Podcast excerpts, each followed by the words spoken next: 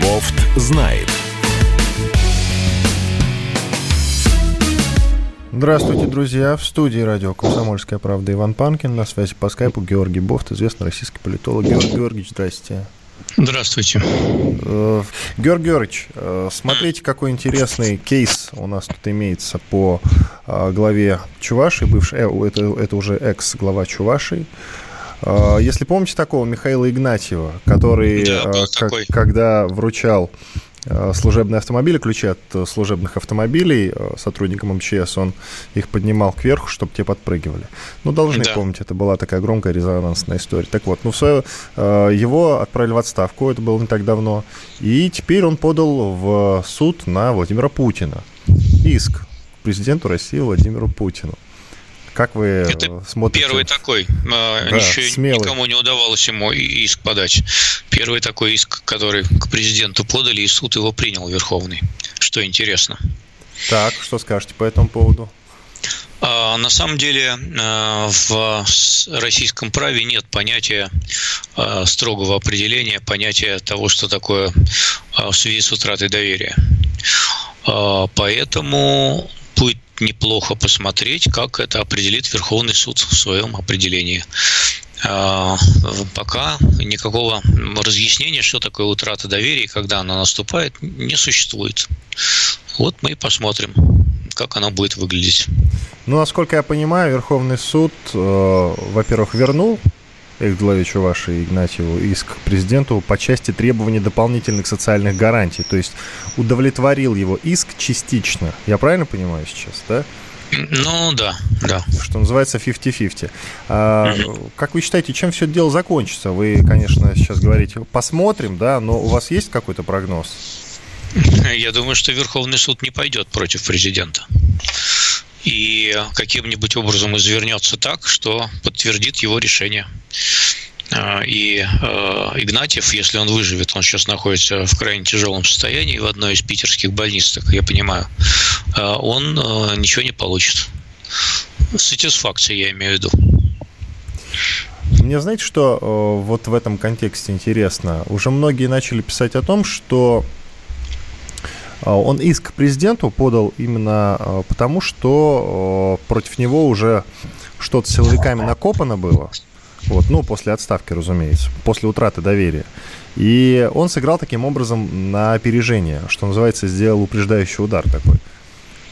Чтобы Может сейчас, быть. Чтобы сейчас быть на виду, так сказать. Может быть, может быть. Но в любом случае до утраты доверия силовиками э, на него, судя по всему, не было ничего накоплено. А накапливать они стали после того, как его отставили. Э, поэтому это тоже интересная э, коллизия для разъяснения судом. Будет тоже интересно на это посмотреть. А напомните мне, пожалуйста, как вы считаете, кто виноват во вспышке коронавируса в Дагестане? А, она, правда, уже идет на спад, но буквально еще неделю назад это широко освещалось. И мне что любопытно, а, все претензии к властям Дагестана были предъявлены в основном. Ну, у тех, кто, у хомячков интернета, я имею в виду, от официальных конечно, лиц э, этого не звучало, но тем не менее. А, что делают власти любой страны, региона или там что-то города? Где происходит чрезвычайная ситуация. А мы можем говорить, что это э, чрезвычайная ситуация, э, или, как у нас изящно выражаются, режим повышенной готовности. Они предпринимают определенные карантинные меры. И э, приданными ими сил, им силами, э, в том числе и силовиков, они эти карантинные меры обеспечивают. Вот. Э, можно посмотреть, как это происходит в Москве, э, там, в Краснодарском крае, в Татарстане, где-то еще там и так далее и тому подобное. А, в Дагестане а, властям во главе с Васильевым а, удалось, не удалось это сделать. Поэтому, э, да, можно говорить о том, что э, в силу дагестанских традиций там э, меньше социальная дистанция, там национальные традиции, связанные с большими застольями, большими семьями и так далее и тому подобное. Однако факт остается налицо. Это не люди должны самоорганизовываться для карантина, а это власти должны организовывать их для карантина. Этого не было сделано. Поэтому вспышка. Но как вы вообще относитесь э, к периоду правления Владимира Васильева? Насколько я понимаю, вообще это сильный региональный управленец, один из сильнейших. Ну, с учетом того, что он действительно, э, насколько я могу судить, навел порядок в регионе. Можно даже говорить, что он гениальный управленец, но надо смотреть по результатам. А результаты его правления, выраженные в, экономическом, в экономических показателях, а теперь и в санитарно-эпидемиологических, они, в общем, не блестящие. Поэтому можно сколь угодно восторгаться Васильевым как человеком и офицером, но э, дела его, в общем, там э, не так, чтобы на высоте. И, и успехов особых нет никаких. Э, налоги, э, значит, там Э, налоговые отчисления не увеличились, э, кроме как на те федеральные составляющие, там повышенный НДС и так далее и тому подобное. Вот, э, посадки не привели к тому, что там расцвел бизнес, ну а сейчас там еще и нужно им помогать по части карантина. В общем, средненькие результаты правления-то. Да сейчас уже не надо помогать, даже Антон Красовский, известный журналист, он сейчас много делает Э, видеофильмов э, про эпидемию. В коммунарке много снимал. И он уже пишет, что и в Дагестане пошло на спад это все. Они сейчас находятся там со своей командой э, операторов. И не нашли ни одного больного. Ну, в смысле, тех, которые есть в больнице, а новых уже никого не, не смогли найти. Вот такие ну, дела. слава богу. Да, он говорит о том, что ультрафиолет побеждает, хорошая погода в смысле. Поэтому э, тут же действительно надо учитывать, что май-то холодный, очень холодный. Вот, особенно если по Москве судить. Э, нет-нет, да периодически приходится куртку надевать. Поэтому э, отсюда, конечно, и продолжительность и продолжительность эпидемии. А насчет того, что Собянин продлил еще на какое-то время до середины июня масочный режим и ограничительный режим – вы как на это смотрите? Правильно? Ну а что ему делать остается? В Москве довольно высокий уровень э, выявления новых, э, э значит, этих самых э, заболевших или инфицированных, как их определять, э, около трех тысяч держится. Это много. Вот, поэтому мы не знаем, насколько эта статистика адекватна. Э, может быть, она занижена или завышена. Э, в соцсетях там разные есть на этот счет сведения. Будем считать, что она адекватная. При такой статистике, в общем, при гораздо меньшем числом, числе уровня заболевших ежесуточно вводились карантинные нормы. Почему же их сейчас отменять? Поэтому я, в общем, э, считаю, что Собянин вынужденно поступает в целом правильно. А к другим темам. Президент Владимир Путин предложил внести поправки в закон об образовании, которые касаются организации воспитательной системы в этой сфере. А, то есть, грубо говоря, вводятся так называемые уроки патриотизма. Ну, пока еще, не, пока еще не вводятся, но, насколько я понимаю, это а, планируется. И вот на, на название такое СМИ, конечно, придумали, но тем не менее. Значит, сейчас э, подробнее расскажу. Путин предложил указать, что воспитание должно быть направлено также на формирование учащихся чувства патриотизма и гражданственности, уважения к памяти защитников Отечества. А, ну, вот если так вот это рассматривать, то уже как уроки воспитания, это почему-то не, не ощущение, как уроки патриотизма, это уже, конечно, не читается. Но в целом, а, что это даст, Георгий Георгиевич? Даст ли что-то в смысле?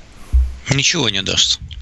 А, можно гадать о том, сколько уроков патриотизма будет в неделю, может 6, может 10, может каждый урок будет а, уроком один, один, мне кажется, ну, хватит вам. Каждый день ну, патриотизм учить. Это, в основном этот патриотизм будет отражаться в бесконечных бумажных отчетах учителей, которые они будут писать и выдумывать, э, что они сделали по части патриотического воспитания. Чем больше официоза в патриотическом воспитании, так называемом, тем больше профанации. И дети видят эту профанацию. Мы это видели в советское время, э, и никто не верил, не верил в идеалы коммунизма. В результате страна развалилась. Э, то же самое будет и сейчас. Я не хочу сказать, что страна развалится, но циников будут воспитывать на этих уроках патриотизма. Патриотизм воспитывают э, в ходе уроков истории, уроков литературы, русского языка и так далее. Да даже и физики можно воспитывать уроки патриотизма, если говорить о том, какие открытия сделали отечественные ученые. Но а искусственно выдумывать какие-то там э, конкурсы строя и песни, ну что там еще может выдумать? Ну только будут строем ходить, песни какие-то читать, э, петь и стихи читать. Больше ничего тут не придумаешь. Ну плакаты рисовать будут, э, придумают еще политинформацию. У нас в советской школе была политинформация. Ну можно ее и сейчас вернуть. Никакого результата не будет. Пустое это все. А, а песни читать вы не оговорились, ибо у молодежи популярен рэп. Да, кстати, можно патриотический, патриотический рэп можно читать. Но в основном мне жалко учителей, у которых э, бумажная нагрузка вырастет еще больше. Они и так э, пишут э, множество отчетов, как в электронном форме, так и в бумажной. Вот. И несмотря на то, что все министры, которые приходили в последнее время, они говорили, что эту отчетность они сократят, ничего не сделано. Отчетность как была многотонной, так и осталась. Сейчас еще будет тонна одна патриотической отчетности. Ну и наш э, знаменитый уже индекс настроения, опрос голосования. Друзья, обращаюсь к нашей аудитории. Если у вас спокойное отношение ко всему происходящему сейчас, э, и к новостям, и к своему состоянию здоровья, к работе и так далее и тому подобное, если вот положительное, то наберите, пожалуйста, 637 65 19. Ну, не забудьте, конечно, про код регион 495. Если у вас отрицательное, и такой, такие есть опасения у вас по поводу всего происходящего, наберите 600, 637 65 18 495, вначале не забудьте. Продолжим через пару минут, оставайтесь с нами. Бофт знает. Радио «Комсомольская правда» представляет проект «Не фантастика». Известные визионеры, писатели, бизнесмены, политики, режиссеры обсуждают, каким стал мир в эпоху коронавируса. А самое главное, что нас ждет дальше, завтра, через год или даже десятилетие. «Не фантастика». Программа о будущем, в котором теперь возможно все. Вирусы — это, по сути, ядерная бомба для бедных любая деструктивная секта может сейчас нанять парочку биофизиков, чтобы они создали вирус-то пострашнее. И поэтому должны привыкать жить в мире, где подобные угрозы могут теперь возникать регулярно. Слушайте по понедельникам и пятницам в 16.00 по московскому времени.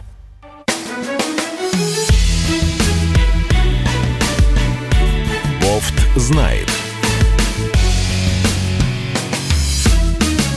С вами по-прежнему Иван Панкин известный российский политолог Георгий Бофт. Мы продолжаем. Еще раз, друзья, призываю вас к тому, чтобы вы участвовали в нашем а, опрос голосования, который называется «Индекс настроения». Если у вас спокойное отношение к происходящему, наберите, пожалуйста, э, не забывая про код региона 495 637 65 19. А если у вас вызывают происходящие события в России и в мире опасения, то, пожалуйста, наберите 637 65 18. Еще раз напоминаю, не забывайте про код региона 495.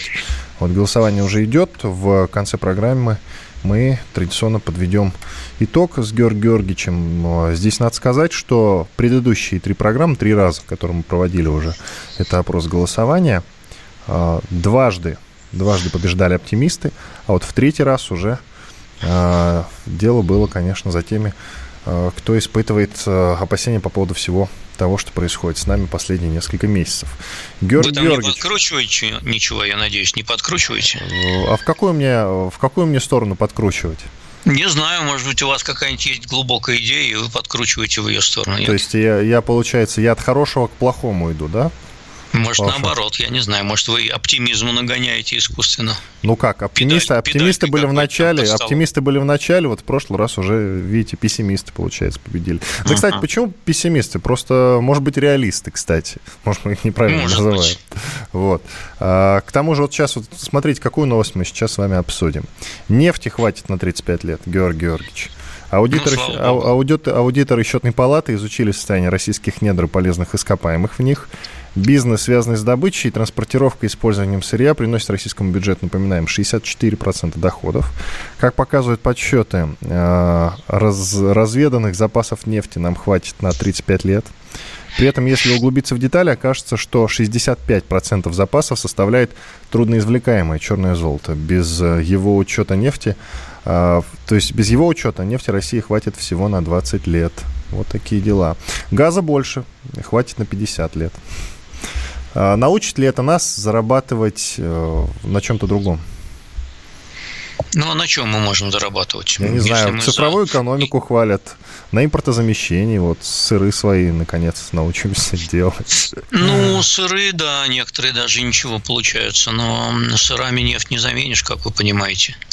Поэтому вряд ли, мне кажется, мы сделаем какой-то решающий шаг.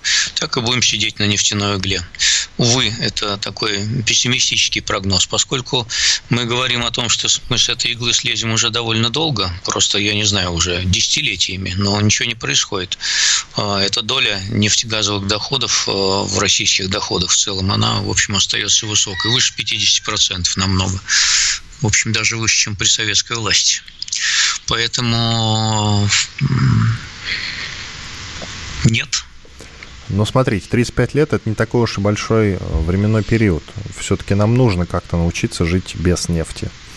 Ну, она кончится когда-нибудь. Вот мы и будем учиться без нее жить, когда она закончится. А сейчас чего учиться? Ну, кстати, жить? это же грозит, э, когда она закончится, это же грозит, насколько я понимаю, и какими-то экологическими катаклизмами. Разве нет?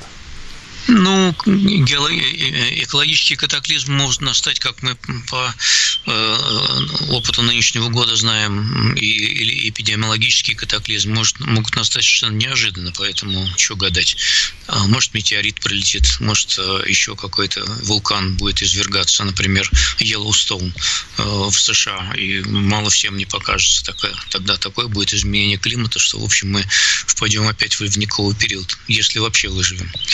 Вот, поэтому планирование на 30 лет вперед, особенно в нашей стране, дело настолько неблагодарное, что, в общем, лучше этим и не заниматься. Если хватит нефти на 35 лет, ну и слава богу, пока ее будут качать и продавать будут, и газ тоже.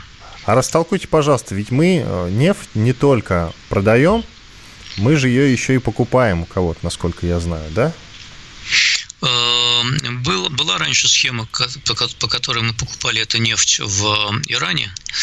Эм, и была э, некая схема, не знаю, действует ли она сейчас, впрочем, когда мы покупали некую нефть э, в Казахстане и перепродавали ее потом значит, э, другим потребителям. С Азербайджаном такая схема тоже, по-моему, работала, но недолго. Но, в общем, это не такое, не массовое явление. А, еще интересует, с чем вы связываете а, уровень недоверия россиян к существованию коронавируса? А, четверть россиян, как показывают опросы, называют коронавирус выдумкой. Россияне вообще не очень доверяют тому, что называется точная наука они, э, многие из них, э, впрочем, это не только россияне, таких много найти можно и в других странах, просто мы сейчас э, на руках не имеем таких опросов. Я абсолютно уверен, что и в Западной Европе, и в США тоже наберется, может быть, даже четверть, а может и больше людей, которые скажут, что это все провокация, выдумка, значит, и китайская диверсия там, или диверсия еще кого-нибудь. Вот, поэтому тут нет ничего удивительного. Нет единомыслия в наших головах. Нет и нет. Э, и по тому, как люди себя ведут, я вижу, что они не верят в серьезность этого коронавируса. Они э, пренебрегают ношением масок, например, ну, которое, может, и не очень сильное действие оказывает, но какое-то действие, наверное, положительное оказывает. Во всяком случае, показывает то, что вы серьезно к этому относитесь. Ну, а если вы их не носите, то вы относитесь к этому несерьезно. Это такой совершенно верный сигнал. Так что, в общем, пока это не затрагивает семьи, а, близких а, или, не дай бог, самого человека, то, в общем, они в эту серьезность никогда и не поверят. А потом пишут в сетях, в соцсетях ужасающие подробности, что вот надо же, такой молодой человек, там сколько-то, 40 лет с лишним или, или меньше даже, взял и умер. Я не уточнил, что это, это опрос Высшей школы экономики. Как я уже сказал, 24% считают пандемию выдумкой заинтересованных лиц, что любопытно. И около 10% считают, что ее опасность преувеличена. То есть, в общем-то, э, давайте так вот э, округлим, что называется, до 30%. В целом-то. Около 30% россиян, считай, не очень-то верят в Э, в опасность э, от коронавируса, от COVID-19, вот этого пресловутого. А пресс-секретарь президента Дмитрий Песков уже прокомментировал результаты опроса Высшей школы экономики. Давайте его послушаем. Скорее, наверное, это нежелание внимательно почитать, посмотреть и просто оглянуться вокруг себя. Посмотреть, сколько людей вокруг болеет и как они болеют. В данном случае хочется просто пожелать более внимательного отношения ко всей информации, большего доверия. Скажу на собственном опыте. Эта штука реальна. Дмитрий Песков, пресс-секретарь президента России. Да, и надо напомнить, что он же уже переболел. Вот. Он уже переболел, поэтому он знает хорошо. Хотя э, я, мы с вами уже общались на этот счет. Многие люди не верят, как раз вот мы с вами это обсуждали, не верят, что э, Дмитрий Песков мог где-то заразиться э, с вопросом, ну где, где он мог заразиться? Он ездит на служебном автомобиле, э, постоянно находится с людьми, которых постоянно проверяют.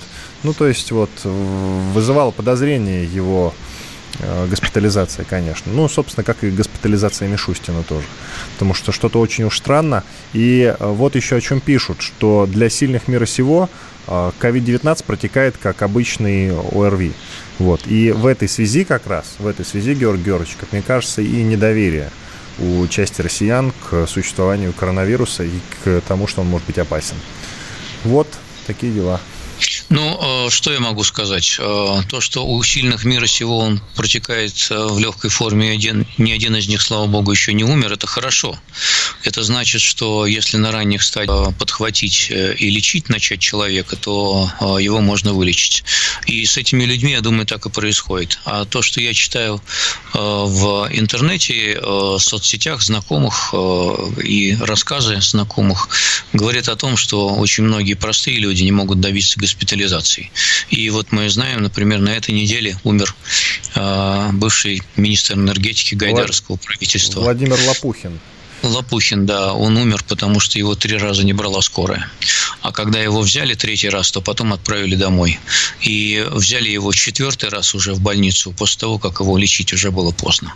Вот вам, пожалуйста. А Пескова, я думаю, его госпитализировали при тех условиях, при которых э, никого из э, э, нас госпитализировать просто не будут. Скажут, лечись дома и все. А его госпитализировали, прокапали, прокачали. Э, не знаем, какие там лекарства употребляют. Ну, таких гарантированных лекарств нет. Но я думаю, что э, если э, над ними носится, как, в общем, списанные торбы с ними носятся, то, в общем, это дает результат, конечно. А когда речь идет о массовой медицине, а не о штучной, тогда результаты совсем другие. Но даже Пескова, в общем, торкнула, потому что штука эта серьезная оказалась. А он, в общем, человек физически крепкий, играет в хоккей там, спортом занимается, вообще не такой уж и пожилой, вообще молодой человек, можно сказать. И тем не менее, видите, у него это все же тоже проходило, видимо, какой-то средней тяжести было заболевание. А Мишустин, кстати говоря, выглядит, я видел его, э, значит, по, как он вещал, вот он выглядит довольно осунувшимся. Он, в общем, хуже выглядит, чем до болезни. Это очевидно, что болезнь у него была довольно такая тоже серьезной форме протекала. Ну и он и постарше. Он и постарше, он и постарше, но видно, что человек осунулся, и видно, что он переболел. Ну, в общем, так. Ему 54 года, а Пескова давайте посмотрим сколько. Дмитрий Песков, смотрим. А Дмитрию Пескову у нас 52 года, нет, они ровесники практически. Вот так вот. Мишустин тоже, впрочем, в хоккей играет. Вот. А, смотрите, из этого опроса а, из этого опроса Высшей школы экономики а, следует либо... А, у нас уже все, да, насколько я понимаю? Знает. Катя, у нас перерыв, да? Физкульт, привет, страна! Как ты? Сидишь дома? Хочется подвигаться?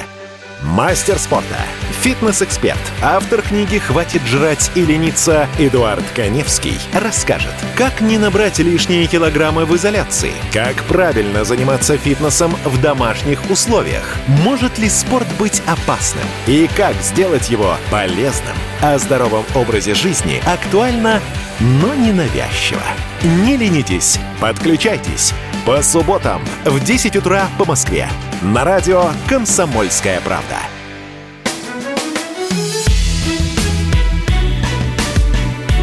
Бофт знает. Иван Панкин и Георгий Бофт, ведущий российский политолог и журналист. Продолжаем. Георгий Георгиевич, вот мы обсуждали опрос Высшей школы экономики, согласно которому около четверти россиян не верят в опасность коронавируса, там около 10% считают его заговором заинтересованных лиц. Вот это очень любопытно. И в США, знаете, какие настроения? В США сейчас э, серьезно, э, всерьез в смысле, обсуждается вообще выход из Всемирной организации здравоохранения. А, миллиарды долларов финансирования, вложенные Вашингтоном во Всемирную организацию здравоохранения, не принесли никакого результата. Это коррумпированное ведомство не только не смогло вовремя предупредить мир об опасности коронавируса, но и распространяло после начала пандемии ложные и даже вредные сведения. Об этом говорится, об этом говорят ведущие э, телеканала Fox. В частности, есть там такой достаточно авторитетный ведущий Тейкер Карлсон. Ну, собственно, не он один говорит об этом. Многие говорят, э, и сейчас много пишут об этом.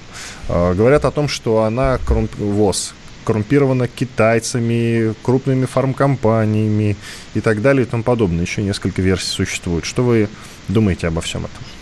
А вы думаете, что эта бюрократическая организация чиста, как слеза младенца, что ли? Я не думаю, я у вас спрашиваю. Понятия не имею. Я, я, я согласен с таким мнением, э, так как то, как себя показала Всемирная организация здравоохранения во время этой пандемии, за это ее надо, если не разогнать, то кардинально реформировать, уволить все руководство и пересмотреть принципы работы. Давайте напомним, когда ВОЗ ввела э, понятие пандемии, объявила о пандемии, она сделала это 11 марта как сейчас помню. До этого она говорила, что все международные э, перелеты совершенно безопасны, в том числе с Китаем. Она выступала против их прекращения.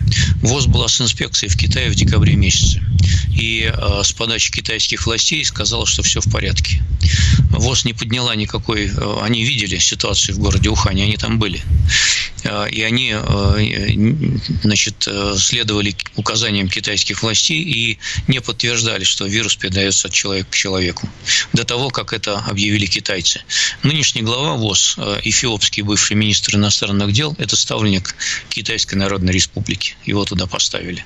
Поэтому он и плясал под дудку Китайской Народной Республики. Его надо уволить в отставку и провести международное расследование того, что делала Всемирная организация здравоохранения. В том числе за наши деньги, кстати говоря. Мы там им что-то на днях очередной взнос перевели. Сколько-то миллионов долларов. Ну, то есть следы все-таки э, ведут э, в Китай. Вот ну, что, это, что не заговор, это, не, это не заговор. А, это не то, что китайцы там умышленно изобрели какую-то вакцину. Они, скорее всего, я думаю, что вот эта версия, она наиболее верная. Они, скорее всего, упустили вирус из своей лаборатории биологической в городе Ухань, а потом пытались скрыть это обстоятельство. Ну, вот и все. Обычное дело для всякого э, недемократического государства. Впрочем, и для демократического тоже такое бывает. Вот, э, власти всегда стремятся скрыть что-то неприглядное до тех пор, пока их не выведут на чистую воду. Это происходит во всех странах мира, но во всех странах, где нет никакой свободы прессы, это происходит гораздо чаще. Много разговоров о том, что сейчас начнутся какие-то преследования против Китая. Ну, конечно, всерьез в это не верится, правильно? потому что страна со слишком сильной экономикой, и от этой страны очень много зависит. Но, тем не менее, ведь ходит разговор о том, что как-то Китай наказать надо, потому что его вина все-таки присутствует, и она большая. Ну вот э, смотрите, э, я с вами совершенно согласен в данном случае, когда вы говорите о том, что экономика слишком большая. Помните, какая истерика случилась э, после того, как предположительно два наших агента, я говорю предположительно, отравили Скрипаля и его дочь. Выслали там дипломатов. Петров 60... Баширов, вот, вспомнил. Петров Баширов, да, Петров Баширов, да. Вот выслали дипломатов, наложили санкции и все такое прочее. Значит, в принципе, ущерб от того, что сделал Китай, хотя невольно, не, не, не, не, не, не умышленно, он для мировой экономики вообще э, не, это в тысячи, в миллионы раз больше, чем то, что сотворили эти два несчастных недоагента.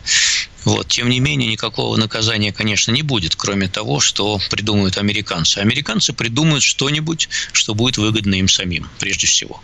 А, они придумают какие-нибудь санкции против э, высокотехнологичных компаний Китая. Они э, будут усиливать прессинг с тем, чтобы Китай э, пошел на какие-то еще новые торговые уступки.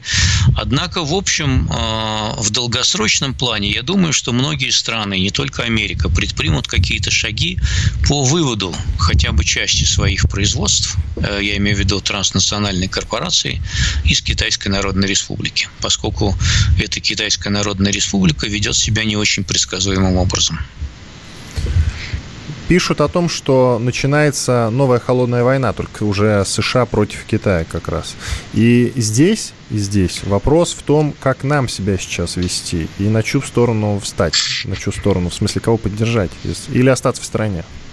Никого не поддерживать, э, занять китайскую позу, э, значит, э, и сидеть на берегу реки и ждать, пока эта река пронесет труп твоего врага. Ровно так они относились к соперничеству с СССР, и США в годы Холодной войны. Вот нам надо также научиться у китайских старших теперь для нас товарищей такой разумной тактики. Мудрой обезьяны. А, но США воюет в холодную, конечно, но тем не менее воюет, продолжает воевать, в смысле, не только с Китаем, но и с э, Россией. А, да. Вы знаете, что в Калининградскую область советник президента США по национальной безопасности Роберт О'Брайен назвал кинжалом в сердце Европы. Политик заявил германскому изданию Bild, что Калининград превратили, вот мне нравится, превратили в закрытую военную базу, напичканную современным оружием и ракетами. Это они тем самым пытаются оправдать э, свой выход из договора об открытом небе. Якобы мы не разрешали э, их полеты над Калининградской областью. Э, я не слышал каких-то опровержений на сей счет, кроме тех, что были формально сделаны, что мы не, не нарушали этот договор. Однако, тем не менее, выход Америки из этого договора, заключенного в 90-х годах, выглядит, конечно, не очень красиво. Здесь нельзя не вспомнить, что раз уж они такое говорят про нас, нельзя, нельзя не вспомнить, что э, буквально у границ Калининградской области постоянно проводят свои учения НАТО. Уже несколько очень крупных и масштабных учений проводилось, прям вот буквально по краю ходили. И ничего. Да, иногда это, даже это залетали, так. иногда даже залетали на нашу территорию, и, э, слава богу, правда, мы не атаковали их, но, тем не менее, вот вы представляете, да, вот прилететь вот так вот рядом, э, вот где-нибудь даже с Аляской. Вот наш самолет бы прилетел, залетев вот, на, на границе США. Вы можете себе это представить вообще? Или Мексика какая-нибудь, вот так вот свой самолет случайно он не отклонился от курса. Ну или кто-нибудь другой. Вот как бы американцы ответили? Ну, насколько я знаю, все-таки на, над территорией самой Калининградской области самолеты не летали, и граница нарушена не была. А, а то, что это провокационные действия, да, конечно, э, кто же в этом сомневается. Э, нам как-то надо налаживать уже отношения с НАТО и выходить из того кризиса, в который мы зашли в 2014 году. А как мы с ними можем наладить отношения? НАТО – это организация, которая была создана для противостояния Советскому Союзу. Правда, потом, э, в конце 90-х, они уже сами не знали, для чего они созданы. Надо было придумать какую-то угрозу. А Владимир Путин тогда, насколько мы э, можем судить, насколько мы знаем, он вообще был не прочь войти в НАТО, собственно. Вот. Тогда у него вообще статуса как такового не было. Потом э, у Соединенных Штатов Америки и России немножко подпортились отношения. Поэтому чем занимается НАТО? Она занимается тем, что оно существует. Вот, как шутят уже некоторые эксперты. Вот, поэтому как, как мы можем с ними наладить отношения? И к тому же ну, у них ими руководит человек, который больше остальных э, любит Россию по фамилии Столтенберг. Вот, если, если бы он вел какую-нибудь социальную сеть, я что-то не натыкался, вот, там я, я, я уверен, каждое утро, день и вечер бы штамповал бы какие-нибудь посты про угрозу России, российскую угрозу. Ну и тем не менее надо э, продолжать разговаривать до тех пор, пока не началась война.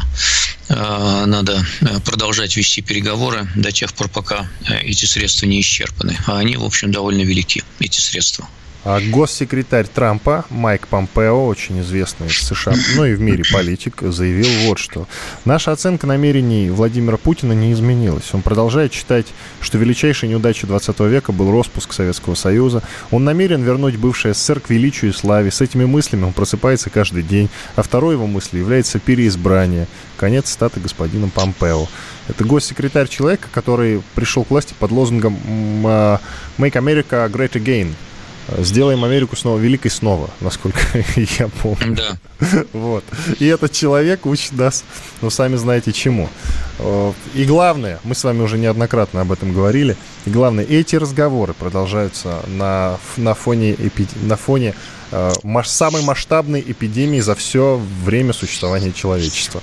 Но это же, ну это я даже не знаю. Я думал, они какой-нибудь перерыв сделают. Я надеялся на то, что будет какая-нибудь разрядка, как в 70-х. Помните, между Советским Союзом и Соединенными Штатами э, была э, политическая разрядка.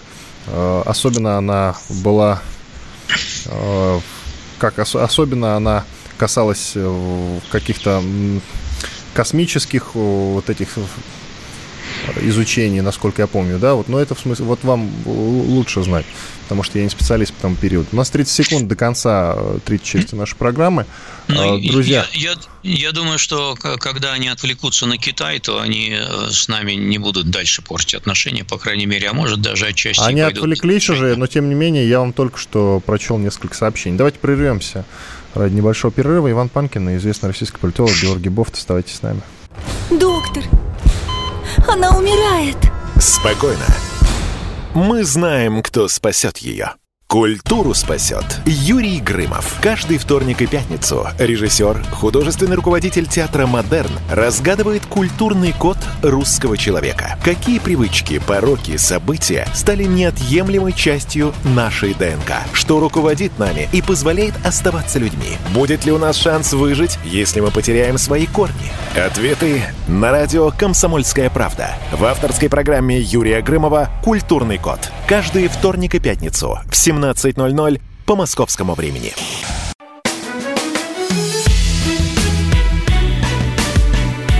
Бофт знает. Иван Панкин и известный российский политолог и журналист Георгий Бофт снова с вами. Продолжаем. Георгий Георгиевич, ну что, подведем, э, наверное, уже итог Давайте, нашего, кто там победил? Нашего э, индекса настроения, опроса голосования. А победили реалисты, пессимисты, которых мы называем реалистами. Причем с большим перевесом на этот раз. 80 на 20. До этого три раза у нас было 70 на 30. Два раза, первые две программы 70 на 30 побеждали оптимисты. Потом, собственно, с таким же счетом 70 на 30 процентов уже реалисты, а сегодня уже реалисты побеждают 80 на 20. Такие дела. Людям, наверное, надоело сидеть на карантине. Они хотят чего-то большого и светлого. Но тут же не про надоело наш опрос, а про опасения, вы понимаете, про тревогу. А тревога нарастает, когда сидишь в заперти. Когда выходишь в люди, тревога меньше, а когда сидишь в заперти, тревога нарастает. А, а, а ваше состояние поменялось за, за то время, пока вы в избушке своей сидите за городом?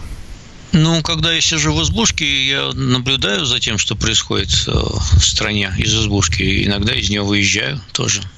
И, в общем, мне кажется, что нас ждут непростые экономические времена. Кризис, э, который, правда, как говорят, уже наступил, э, мы сильно его ощутим в этом году? Нет, он еще не наступил. Он наступит ближе к осени.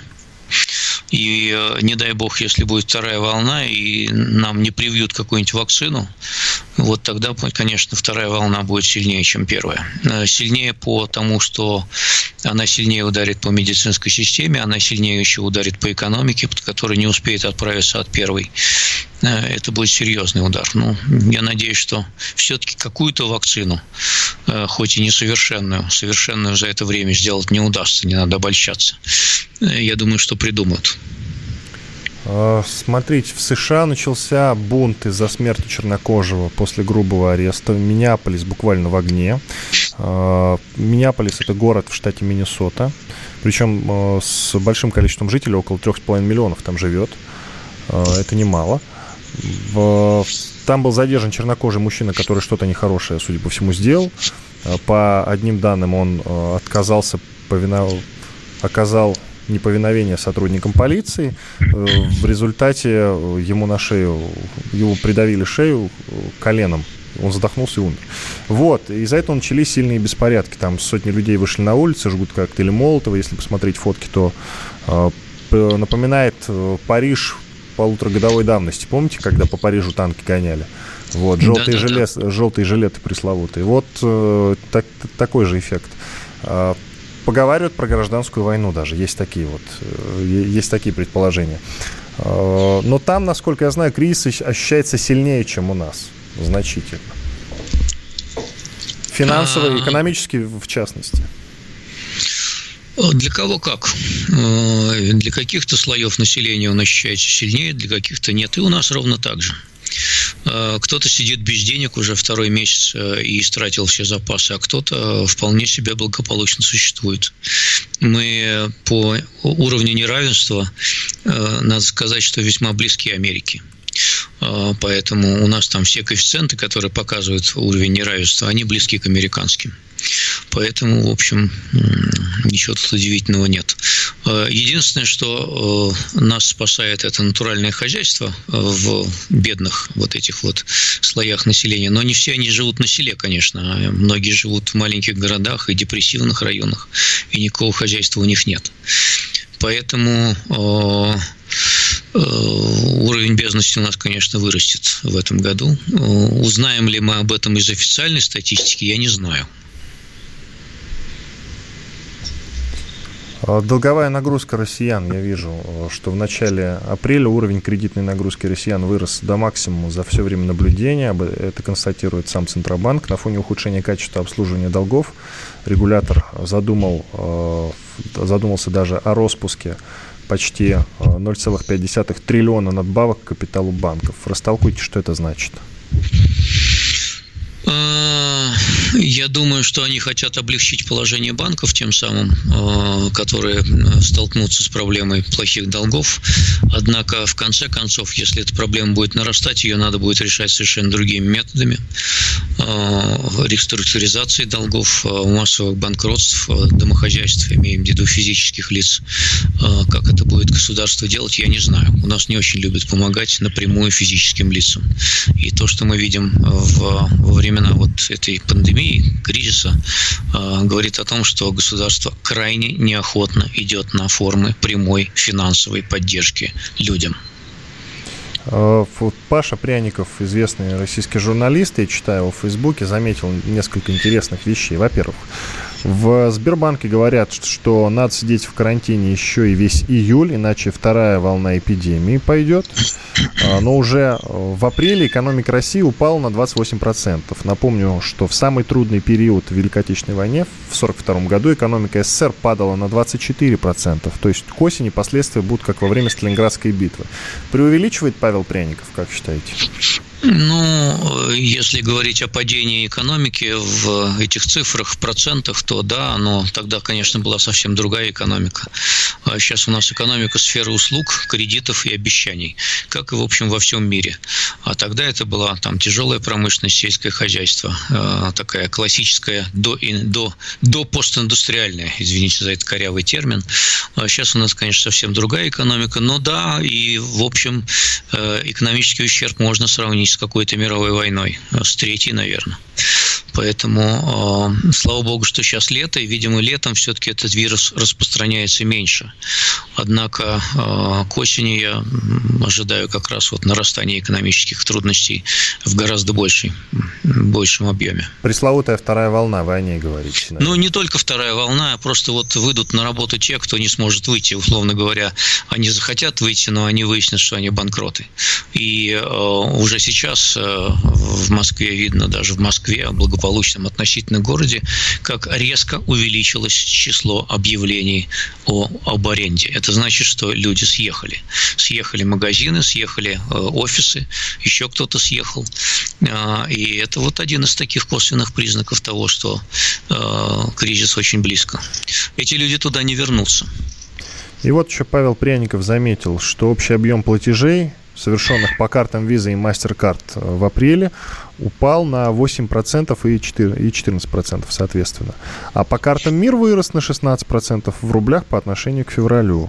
А, вероятно, это связано с тем, что гарантированное сохранение зарплаты, а также пенсии в период самоизоляции коснулось главным образом бюджетников, основных держателей карт МИР, тогда как остальная часть населения сильно провалилась в доходах. Вот. Ну, конечно, да, это так. Э, карты мир навязывают всем бюджетникам, прежде всего пенсионерам.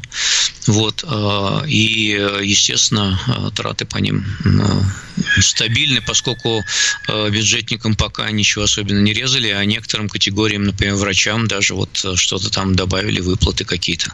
Поэтому еще увеличилось число же все-таки бесконтактных платежей. Пять секунд. Все. А, Георгий Георгиевич, спасибо вам большое. Иван Панкин и Георгий Бофт, известные российские журналисты, были с вами, остались довольны. До свидания.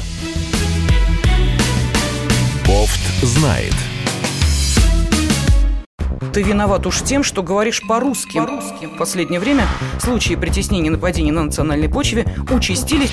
Прохожие на улице никак не пытались помочь иностранцам и остановить нападавших. Создается образ врага для того, чтобы... Не допустить распространения правды о тех событиях. Что же касается вот бытовой ненависти, то... Я думаю, что, к сожалению, мы еще много что увидим, но нам есть чем ответить. «Национальный вопрос» на радио «Комсомольская правда». По воскресеньям в час дня по московскому времени.